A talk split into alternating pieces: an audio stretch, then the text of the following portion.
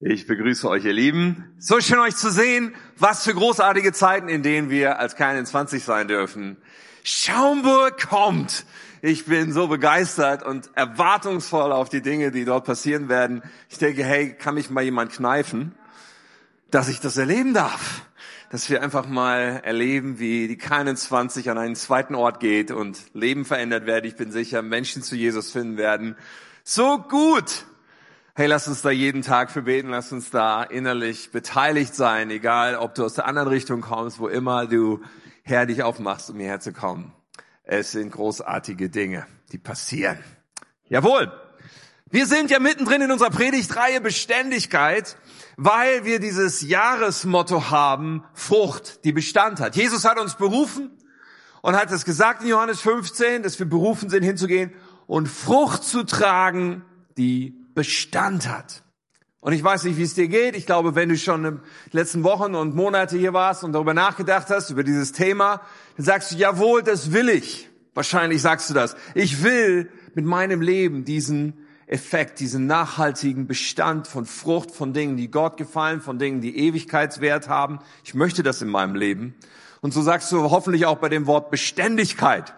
Das will ich. Bei Beständigkeit, Katja hat letztes Mal gesagt, dieses Wort ist ja nicht so sexy zur Beständigkeit. Ich bewundere dich für deine Beständigkeit. Das ist nicht so was, was wir dauernd sagen. Wir sagen meistens andere Vokabeln, wenn wir irgendwas bewundernswertes toll finden, so. Aber wenn wir näher drüber nachdenken und ein bisschen tiefer die Dynamik verstehen, dann sagen wir, okay, Beständigkeit ist etwas unglaublich Kostbares, weil es in meinem Leben notwendig ist und mit dazu beitragen wird, dass ich die Dinge erlebe, die ich wirklich sehen will für mein Leben. Ich habe übrigens hier immer noch eine Null stehen, keine Ahnung. Das heißt wahrscheinlich, dass ich so lange reden darf, wie ich will. Okay. Ähm, Beständigkeit. So im ersten Teil haben wir gesprochen über ähm, über die äh, Abhängigkeitserklärung, über die Abhängigkeit zu Jesus als Fundament. Ja, dass es nicht um ein Thema geht, wo wir einfach uns anstrengen und so weiter, sondern dass wir vor allen Dingen die Grundlage legen, Jesus, ich möchte in dir bleiben, ich möchte abhängig sein von dir. Im zweiten Teil ging es um das Prinzip des Weges. Das will ich noch mal ganz kurz aufgreifen. Katja hatte letztes Mal so eine tolle Tafel dann hier vorne. Ich habe mir gedacht, uns reicht heute das Flipchart. Aber beim Prinzip des Weges geht es darum, erstmal festzulegen und festzustellen, wo bin ich denn? So wie auf so einer Karte im Einkaufszentrum, wo du drauf schaust und sagst, okay, hier ist der rote Punkt, da bin ich. Mein Standort heute. Und dann zu sagen, wo möchte ich hin mit meinem Leben? Frucht, die Bestand hat, andere Dinge, die du dir als Resultat wünschst, die bei deinem Leben rauskommen sollen. Und wir haben gehört und besprochen bei diesem Prinzip, dass nicht deine Absichten, nicht deine Wünsche, nicht mal sogar deine Gebete, indem du sagst, oh, lieber Herr, lass mich unbedingt hier hinkommen, werden am Ende entscheidend dafür sein, ob du da ankommst. Sondern das Allerwichtigste, ob du da ankommst, ist deine Richtung, die du einschlägst und dich in diese Richtung mit deinem Leben zu bewegen. Wenn du eine andere Richtung einschlägst oder zwischendurch abbiegst, dann kommen wir nicht dort an. Genau. Schwerkraft ist auch immer noch in Funktion. So, das waren die ersten Teile unserer Predigt und heute gibt es so ein Prinzip, so ein Thema, was uns alle betrifft. Was uns alle betrifft und womit wir alle zu tun haben und wahrscheinlich das Thema, was verantwortlich ist für die meisten Abbiegungen auf diesem Weg. Und wenn wir keinen um, gesunden Umgang mit dem finden, was unser Thema heute ist, dann ist es die Garantie dafür, dass wir nicht zum Ziel kommen. Aber wenn wir das in den Griff bekommen, worum ich heute spreche, dann wird uns das enorm helfen für Beständigkeit und für den Weg mit unserem Leben zu nehmen, der dahin führt, wo wir hinkommen wollen. Mein Thema heute sind Gefühle. Mein Thema heute ist Gefühle im Griff. Und ich lese einen Vers vor aus den Sprüchen, weil ich im Moment in den Sprüchen lese und da viel Weises drin steht. Das lese ich mal so zum Einstieg, weil es schon ein bisschen in die Richtung weist. Und dann beten wir noch und steigen richtig ein. In Sprüche 25, Vers 28, da steht, ein Mensch ohne Selbstbeherrschung ist so schutzlos wie eine Stadt mit eingerissenen Mauern. Wow. Und das werden wir auch gleich miteinander entdecken. Ich möchte noch beten mit uns. Lieber himmlischer Vater, du liebst uns. Du hast Gutes geplant für unser Leben. Und du bist jetzt hier und siehst jeden von uns. Du siehst, wo wir stehen. Und du hast wunderbare Pläne, wo du mit uns hin willst. Und ich bete, Herr, dass wir genau diesen Kurs immer wieder finden und einschlagen, dass du zu uns sprichst, dass wir heute erleben, wie du uns die Augen öffnest für die Wahrheit und für Dynamiken in unserem Leben, die wir verstehen müssen, damit wir dir nachfolgen können, damit in unserem Leben das geschieht, was du geplant hast und Frucht entsteht, die Bestand hat. Herr, danke, dass du jeden von uns meinst und einlädst zu einer Begegnung mit dir heute. Sprich zu uns. Amen. Ich möchte euch was bekennen. Ich bekenne, obwohl ich ja eigentlich ein ganz ruhiger, rationaler Mensch bin, meistens ein Kopfmensch, meistens jemand, der eher introvertiert ist. Ich bekenne euch, es gibt Situationen, da kann ich ausrasten. Und zwar Situationen, in denen elektronische Geräte nicht das tun, was sie eigentlich tun sollten. Ganz ehrlich, da kann ich ausflippen. Wenn sich dieses blöde Ding nicht mit dem WLAN verbindet, aus absolut nicht nachvollziehbaren Gründen. Wenn dieser bekloppte Drucker nicht endlich ausdruckt, was ich doch so dringend brauche, wenn irgendwie diese Elektronik nicht das tut, was ich, ich meine, Elektronik ist eine fantastische Sache, wenn sie funktioniert. Und wenn das geschieht, was ich möchte, das geschieht. Aber wenn das irgendwie nicht funktioniert und irgendwie nur Dämonen dahinter stecken können oder sowas, dann denke ich, was ist hier los? Kleiner Scherz, okay? Falls du das nicht einsortieren kannst. Es war ein Scherz. Also, versteht, das ist etwas, was mich auf die Palme bringen kann. Und ganz ehrlich, dieser Mangel an Selbstbeherrschung ist nichts, worauf ich stolz bin. Ich gebe euch hier einfach nur einen Einblick, damit wir alle irgendwie ins Thema hineinfinden, ja? Und ich sage dann nämlich manchmal Dinge, auf die ich auch nicht stolz bin. Ich sage dann vielleicht Worte, die eigentlich in unserem Haus verboten sind und wo meine Kinder dann später mir vorhalten, dass ich das gesagt habe. Nicht gut. Aber wir alle kennen diese Situationen, oder? Diese Situation, wo das, wie wir handeln und das, wie wir reden, nicht von dem geprägt ist, was es eigentlich sollte. Ich meine, ganz ehrlich, wahrscheinlich würde jeder von uns sagen, mein Handeln sollte geprägt sein von meinem Denken, von meinen Überzeugungen, von der Wahrheit. Ich habe das mal hier grafisch mitgebracht. Also die Dinge, die ich für richtig halte, sollten bestimmen, was ich tue, oder? Die Dinge, die ich erkannt habe von der Wahrheit. Das, wo, wo mein Verstand mir sagt, das ist das Weise, Ausgewogene zu tun. Aber Fakt ist, es gibt Situationen in unserem Leben, und das ist so ein bisschen wie bei einer Flugzeugentführung, weißt du? Du fliegst mit deinem Leben in eine bestimmte Richtung, du bist der Pilot und plötzlich kommt von hinten, kommt so ein Hijacker, von hinten kommt der Flugzeugentführer und das sind unsere Gefühle, unsere Emotionen, unsere Impulsivität und diese Gefühle werden so stark in irgendeiner Situation, dass wir etwas tun oder dass wir etwas sagen, was nicht im Einklang mit dem steht, wo wir eigentlich hinwollen. Was nicht im Einklang mit dem steht, wer wir eigentlich sein wollen. Weiß irgendjemand, wovon ich rede? Gefühle sind mächtig und können eine große Kraft in unserem Leben entfalten. So groß, dass es stärker ist als unsere Selbstbeherrschung. Und in den Sprüchen stand ja ein Mann ohne Selbstbeherrschung, ein Mensch ohne Selbstbeherrschung ist wie eine Stadt, die eingerissene Mauern hat. So Selbstbeherrschung ist das Gegenstück zu unseren Gefühlen, aber Gefühle können große Kraft entwickeln. Nicht nur Gefühle wie der Zorn auf elektronische Geräte, so Wut, Ekel, das sind so Gefühle, die vielleicht miteinander verwandt sind, können ganz schön viel Power in unserem Leben haben. Oder Trauer, Sorge, Panik, Angst. Gefühle, die einem Kraft rauben, Energie, Glauben rauben können. Dann Entmutigung, Erschöpfung, auch diese Richtung. Aber dann gibt's die anderen Gefühle, positiv, Begeisterung, Freude. Ja, sie können einen aber mitreißen zu etwas. Zuneigung, Erbarmen, Mitleid können uns zu Dingen bewegen. Verliebtheit, Begierde, alles Gefühle. Erniedrigung, Verletzung, Neid, Eifersucht, die können die schlechtesten Dinge in uns hervorbringen. Solche Gefühle. Gefühle haben Power. Gefühle haben Kraft in unserem Leben. Starke Gefühle.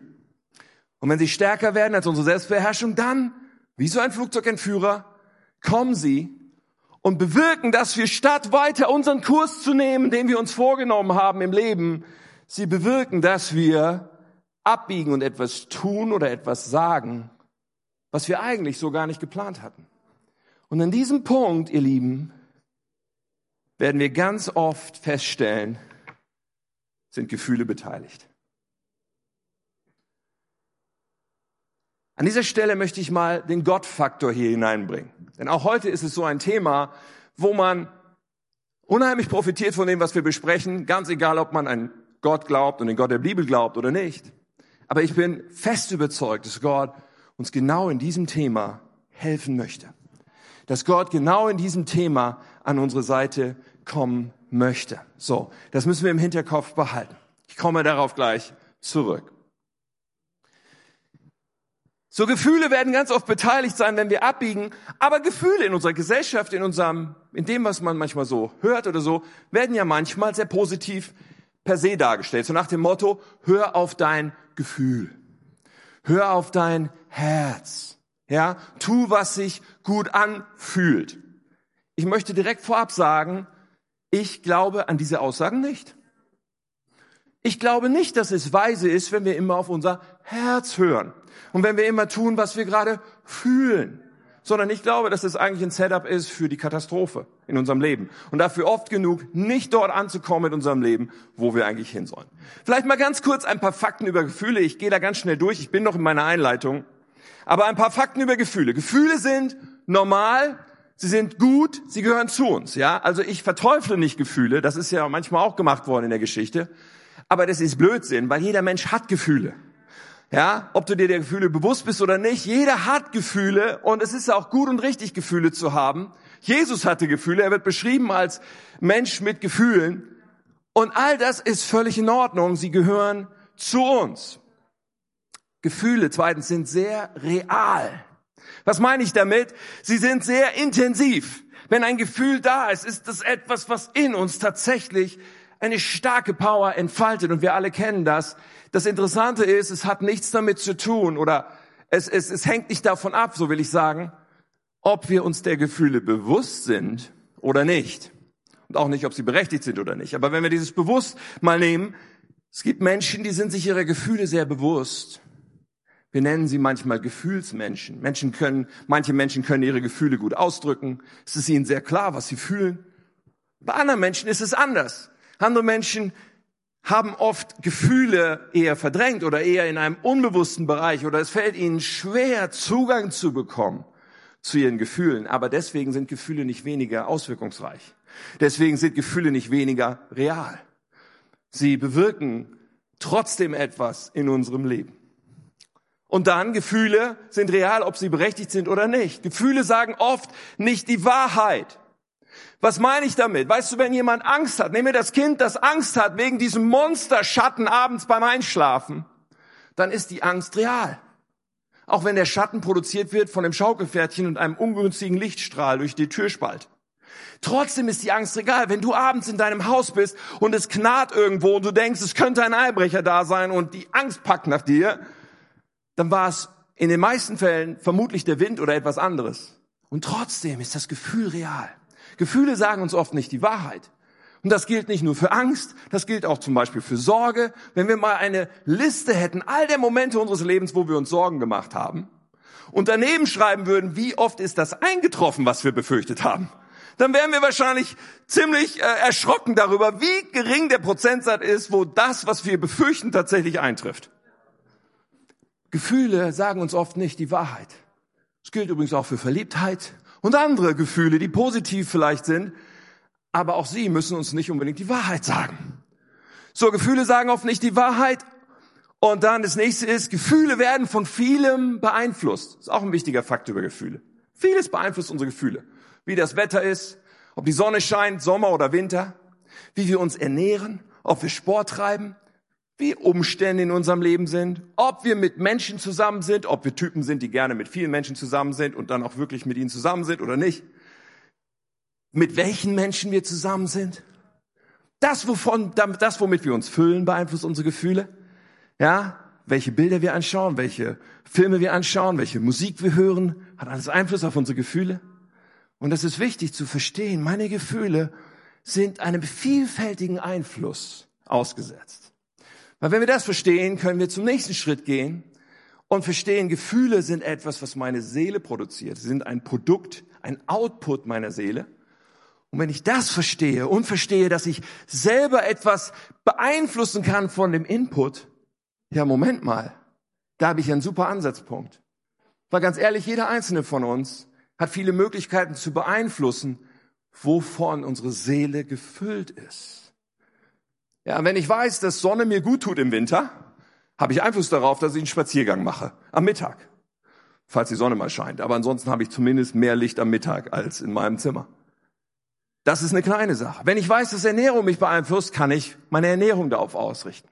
Wenn ich weiß, dass Sport mich beeinflusst, kann ich mich danach richten. Wenn ich weiß, bestimmte Filme, bestimmte Musik, bestimmte Sachen tun mir nicht gut, bestimmten Gedanken nachzuhängen, tut mir emotional nicht gut, kann ich mich danach ausrichten. Wenn ich weiß, mich zu umgeben mit Menschen, die negativ und pessimistisch sind und neidisch und eifersüchtig, wird auf mich abfärben und in mir Gefühle hervorbringen, die in die gleiche Richtung gehen, habe ich Einfluss darauf, indem ich den Input beeinflusse, das, was in meine Seele reinkommt. Filme, Musik, so viele Dinge sind Input für meine Seele. Ich kann das beeinflussen. Und letzter Fakt zum Einstieg. Gefühle müssen von uns geleitet werden. Ich glaube nicht, dass wir sagen sollen, hör auf dein Herz. Lass dich leiten von deinen Gefühlen. Nein, nein. Gefühle sind wichtig. Gefühle sind gut. Aber Gefühle sind gute Nachfolger und fürchterliche Leiter. Wir müssen in unserem Leben die Kontrolle übernehmen, die Herrschaft, die Leitung unserer Gefühle übernehmen und dafür sorgen, dass unsere Gefühle dem nachfolgen, wo wir mit unserem Leben hinwollen, nicht umgekehrt. Wir müssen unsere Gefühle leiten. Und jetzt nochmal zu meinem Gedanken von vorhin, Gott ist auf unserer Seite. Wenn die Bibel uns sagt, ein Mensch ohne Selbstbeherrschung ist wie diese Stadt mit eingerissenen Mauern, dann will uns das wachrütteln, aber Fakt ist, damit wir Selbstbeherrschung entwickeln. Damit in unserem Leben Gefühle nicht einfach durchmarschieren, wie der Flugzeugentführer und uns die Pistole an den Kopf setzen und wir irgendwo abbiegen, wo wir gar nicht hinwollen. Damit das geschieht, will Gott auf unserer Seite sein. Ein Vers, der mir schon seit Jahrzehnten viel bedeutet, steht in 2 Timotheus 1, Vers 7. Und dort heißt es, Gott hat uns nicht einen Geist der Verzagtheit gegeben, hier spricht es davon, dass wir den Heiligen Geist in uns haben, wenn wir unser Leben Jesus geben. Und dieser Geist in uns ist nicht ein Geist der Verzagtheit, und da könnte man auch noch einige andere Gefühle einsetzen, sondern es ist ein Geist der Kraft und der Liebe und der Selbstzucht. Dieser Heilige Geist in uns versetzt uns in die Lage, unseren Gefühlen innerlich etwas entgegenzusetzen. Wenn der Geist Gottes in uns stark reden kann, Freiraum hat, dann kann er uns Selbstzucht, Selbstbeherrschung geben. Manche Bibeln übersetzen Besonnenheit.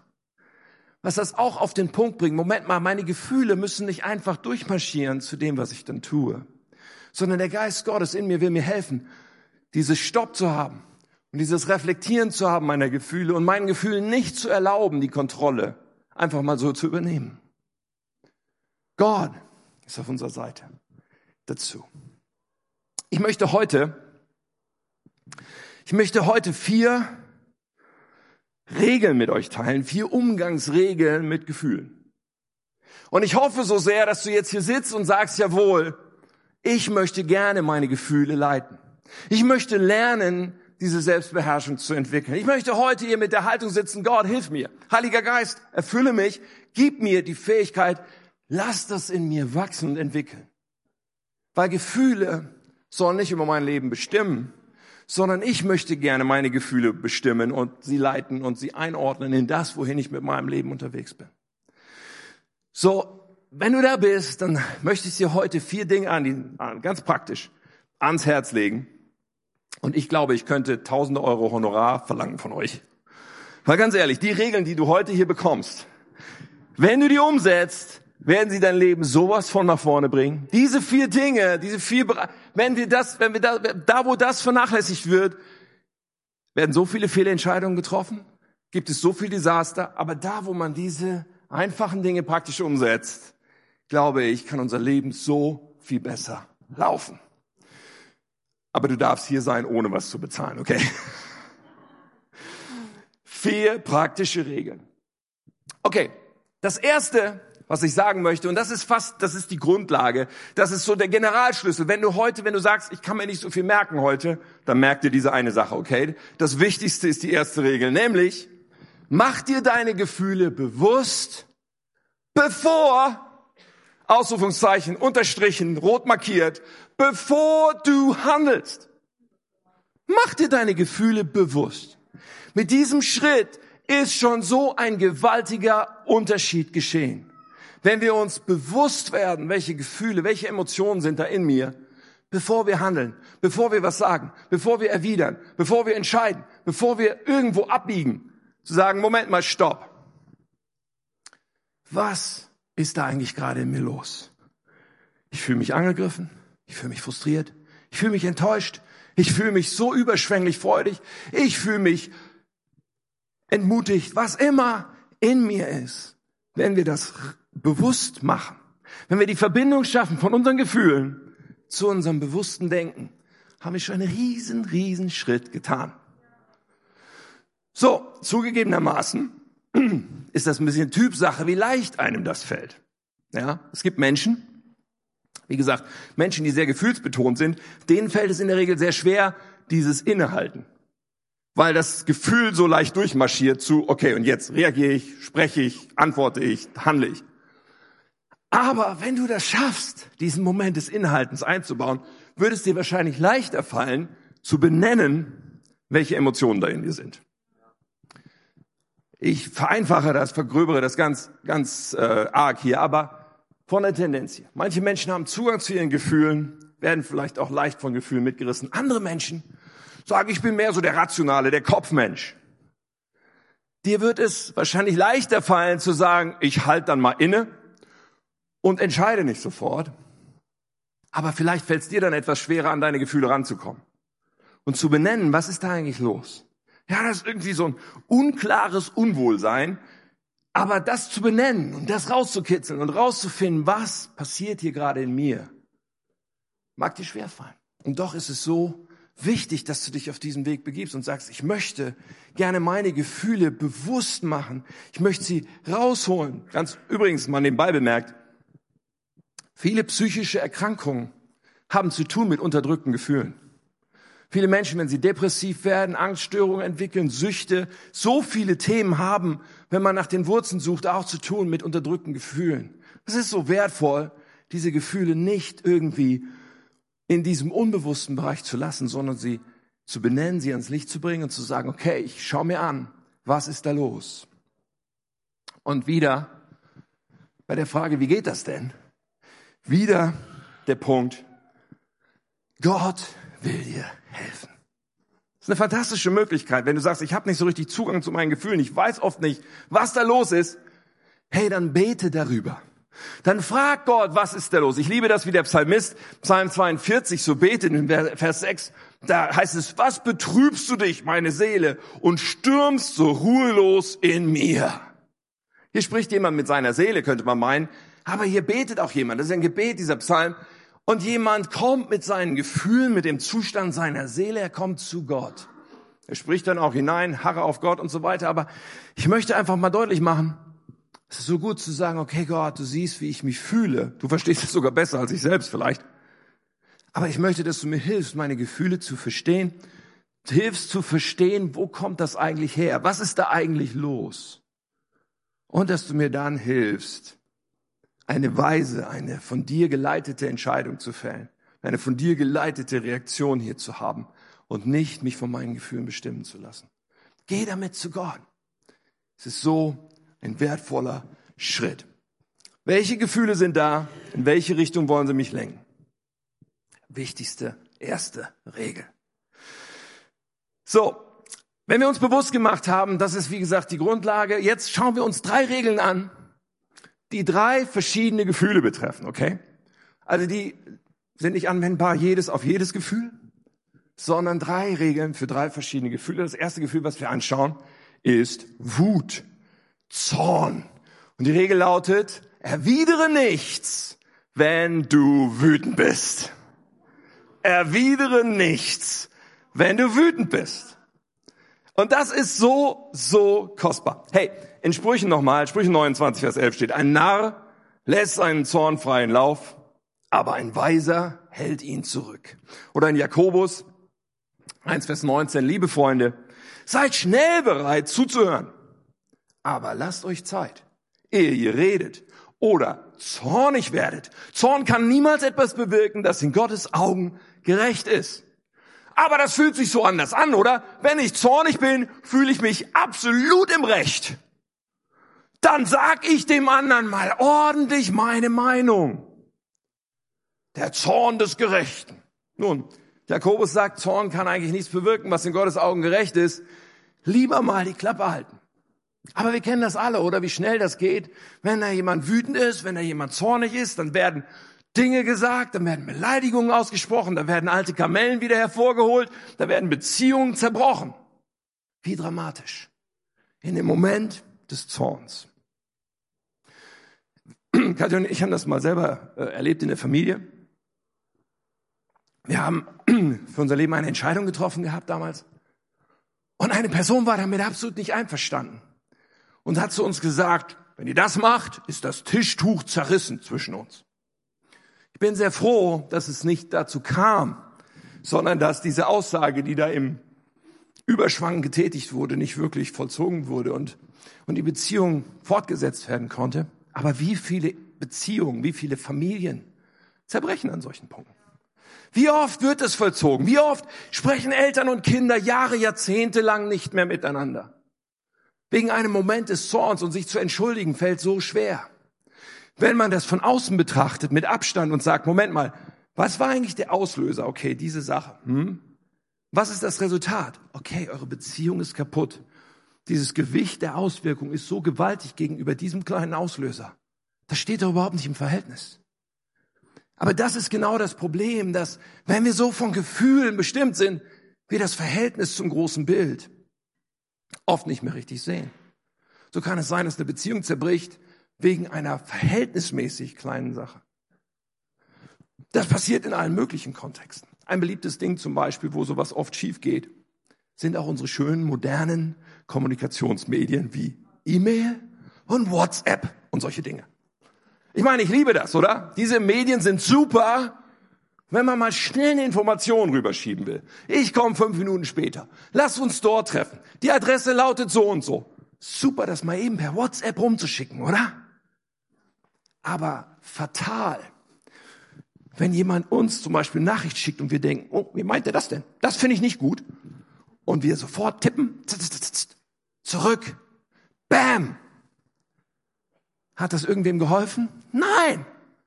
Sondern das Resultat ist, dass wir, weil wir vielleicht frustriert sind von diesem Ding, den anderen jetzt verletzt haben und der Graben größer geworden ist. Auch Klassiker in Kirche. Und wenn ich das in Kirche beobachte, denke ich immer, man, ja, Leute arbeiten zusammen in einem Team. Jemand schreibt ein E-Mail, jemand schreibt ein anderes zurück, frustriert über irgendwas, was in seinen Augen nicht gut gelaufen ist. Und dann, was passiert dann? Okay, das große Bild ist eigentlich ein Mensch sagt, ich möchte Frucht, die Bestand hat. Ich möchte Gott dienen. Ich möchte in der Kirche mitarbeiten. Ich möchte mit meinem Leben in eine bestimmte Richtung gehen. Aber dann habe ich in dieser Zusammenarbeit, hat der was Doofes geschrieben und dann habe ich ihm mal ordentlich gesagt und ich hatte ja auch recht. Und dann anschließend, ja, mit dem kann man nicht zusammenarbeiten. Also das geht jetzt gar nicht. Also sorry, da kann ich nicht mehr mitmachen. Und zack, nimmt jemand eine Abzweigung wegen diesem kleinen Ding von dem großen Bild. Ich möchte meine Berufung leben. Ich möchte Gott dienen. Ich möchte das tun, wozu er mich eingeladen hat und was er geplant hat.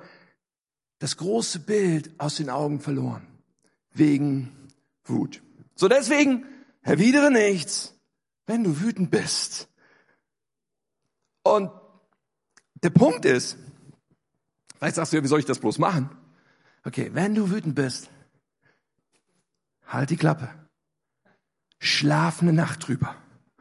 Erwidere erstmal gar nichts. Und dann, wenn du dich beruhigt hast, wenn du drüber gebetet hast, wenn du drüber nachgedacht hast, dann suchst du das persönliche Gespräch, am besten von Angesicht zu Angesicht, um die Sache zu klären.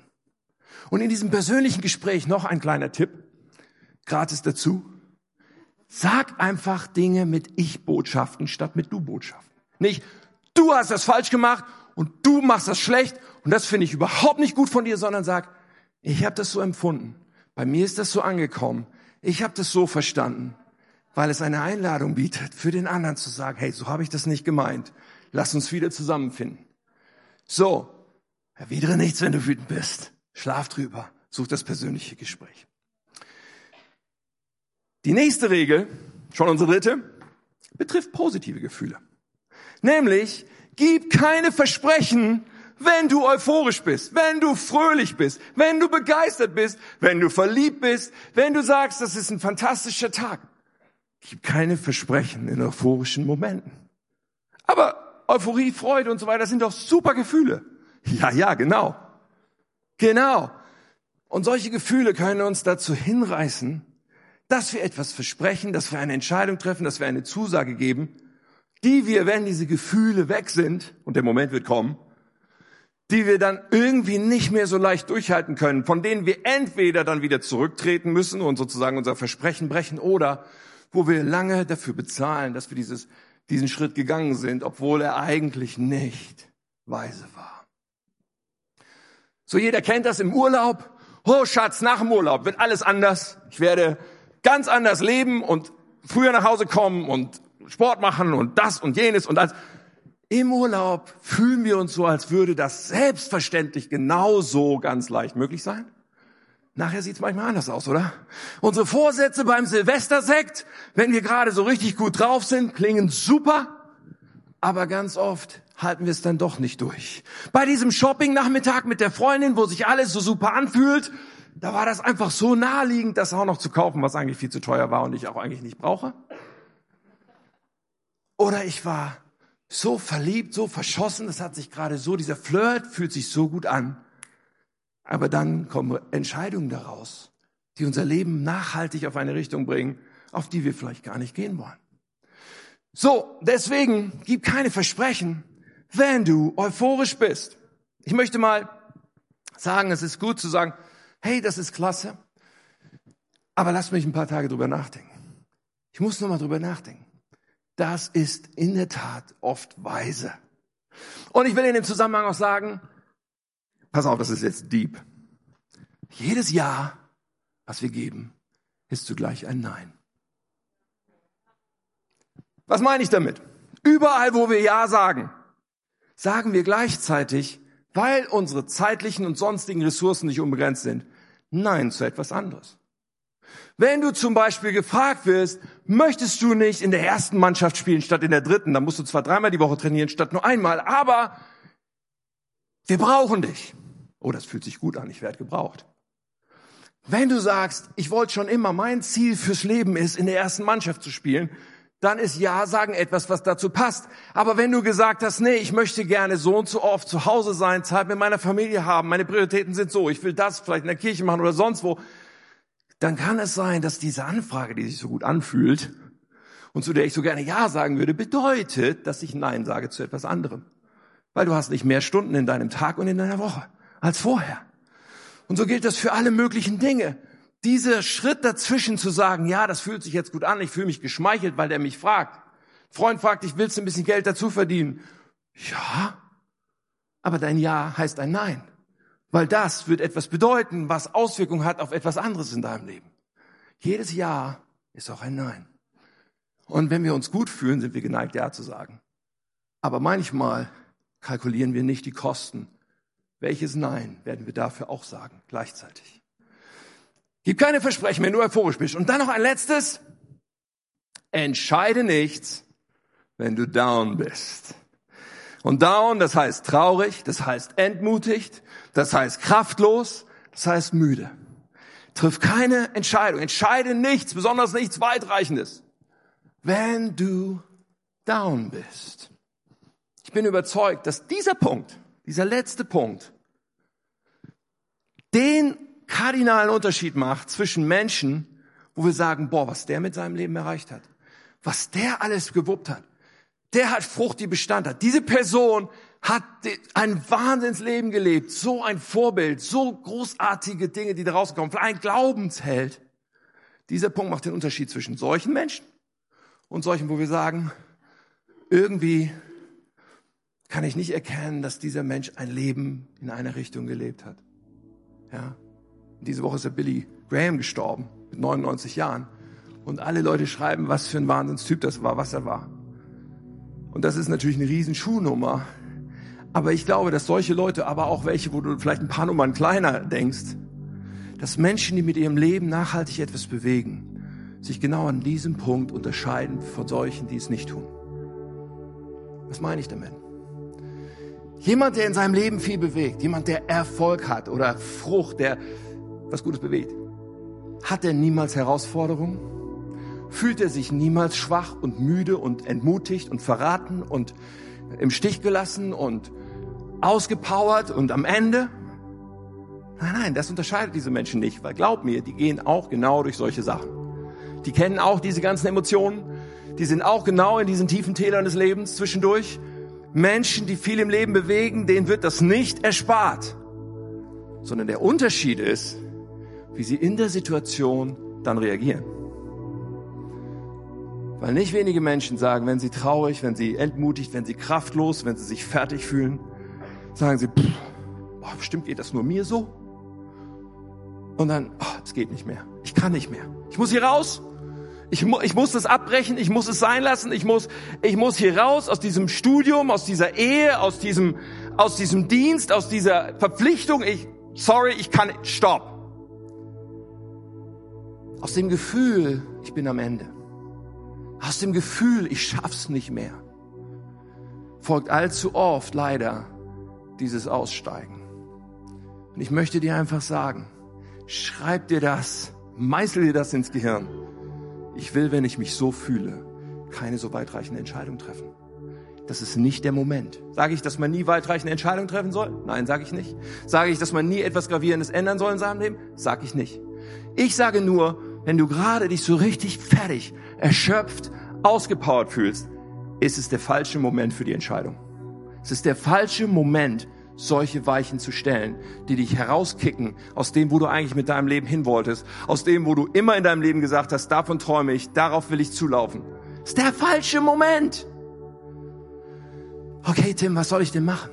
Wenn ich so fertig bin, was soll ich denn dann tun? Okay, zwei Tipps. Das eine ist, Sprich mit Menschen, die dich lieben und die Gott lieben. Sprich mit Menschen, die dir einen guten Rat geben können. Sprich mit Menschen, bei denen du dich auskotzen kannst, ausheulen kannst, alles hinkippen kannst und die einfach das aushalten können. Sprich mit einem Freund oder einem Kleingruppenleiter. Sprich mit Menschen und vertraue ihnen das an, wie es dir geht und sag, ich weiß jetzt gerade nicht, ich sehe nicht mehr klar, ich möchte das einfach mal alles sagen und es geht dabei nicht darum, dass du ganz vielen Menschen das erzählst, sondern dass du es den Richtigen erzählst. Ja, das ist die Qualität, ist da sehr, sehr entscheidend, derer, mit denen du sprichst. Übrigens, wenn es dir gerade nicht schlecht geht, sondern es geht dir gerade gut. Super Moment, dich zu fragen, zu wem würde ich denn gehen, wenn es mir schlecht ging? Wer ist denn da in meinem Leben, zu dem ich gehen würde, wenn ich mich so fühlen würde? Und wenn dir nicht zwei, drei Personen einfallen, wo du sagst, das wären genau die richtigen Leute, die mir helfen können, dann fang an, das in deinem Leben zu bauen. Setz das um, was Pastor Mark letzte Woche gepredigt hat. Vergrößere deinen Kreis. Sieh zu, dass da Menschen in deinem Kreis sind, wo du weißt, wenn es mir richtig mies geht, dann kann ich mit denen reden, die können damit umgehen. Die werden mir dann nicht sagen, ach, dann steig aus, sondern die werden Glauben in mein Leben sprechen, die werden mir helfen zu sortieren, die werden mir helfen, Kurs zu halten. Sie werden an meiner Seite sein. Lass uns solche Menschen unser Leben haben. Lass uns Teil von Kleingruppe sein. Lass uns Teil davon Beziehung sein und lass uns das für andere Menschen sein. So, das ist das Erste, was ich sage. Geht zu Menschen, hol dir guten Rat. Und das Zweite ist eigentlich das Erste. Aber von der Dramaturgie habe ich es an die zweite Stelle gesetzt. Nein, Scherz. Nämlich geh zu Gott. Das ist immer das Erste. Geh zu Gott und tanke neue Kraft bei ihm. Ich liebe diese Story von David, König David im Alten Testament. Er war noch nicht König, aber er hatte schon hunderte Männer, die mit ihm unterwegs waren, mit ihren Familien. Und sie lebten in einem Ort und waren unterwegs im Kampf und kamen zurück. Und die Situation, die sie vorfanden, war, das Dorf war abgebrannt und ihre Frauen und Kinder waren verschleppt worden.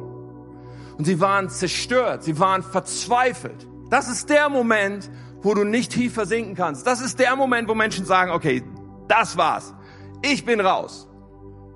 Erschwerend für David kam hinzu, dass seine Männer die, die ihm nachfolgten, dass diese Männer jetzt so verzweifelt waren, dass sie am liebsten David jetzt Gewalt angetan hätten, obwohl er nichts dafür konnte. Und was macht David? Wo so viele gesagt hätten, ich bin weg hier.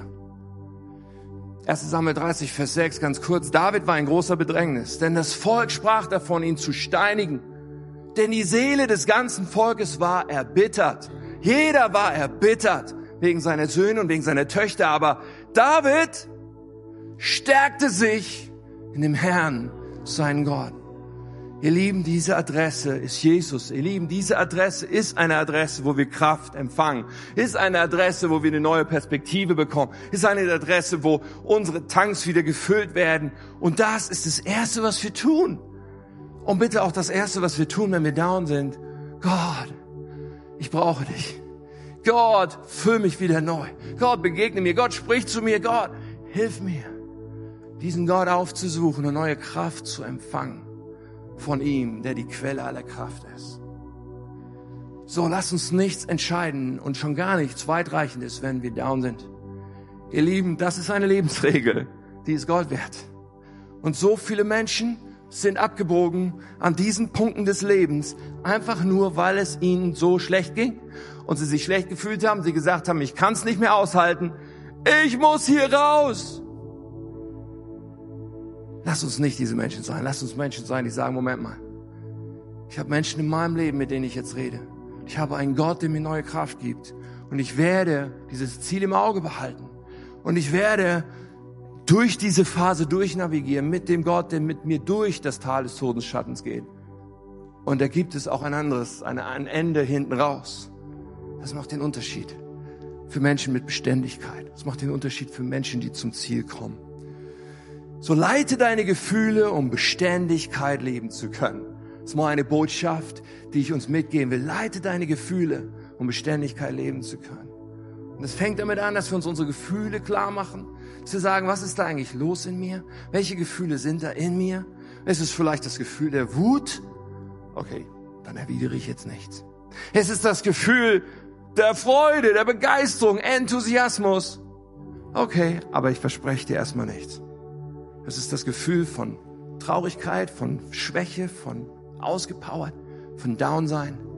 Okay, jetzt ist nicht der Moment, Weichen für mein Leben zu stellen. Jetzt ist der Moment, einfach Kurs zu halten, einfach zu warten, einfach meinen Gott zu suchen, einfach Freunde zu suchen und diesen Kurs weiterzugeben. Gefühle, Gefühle im Griff und dein Gott will dir helfen dabei.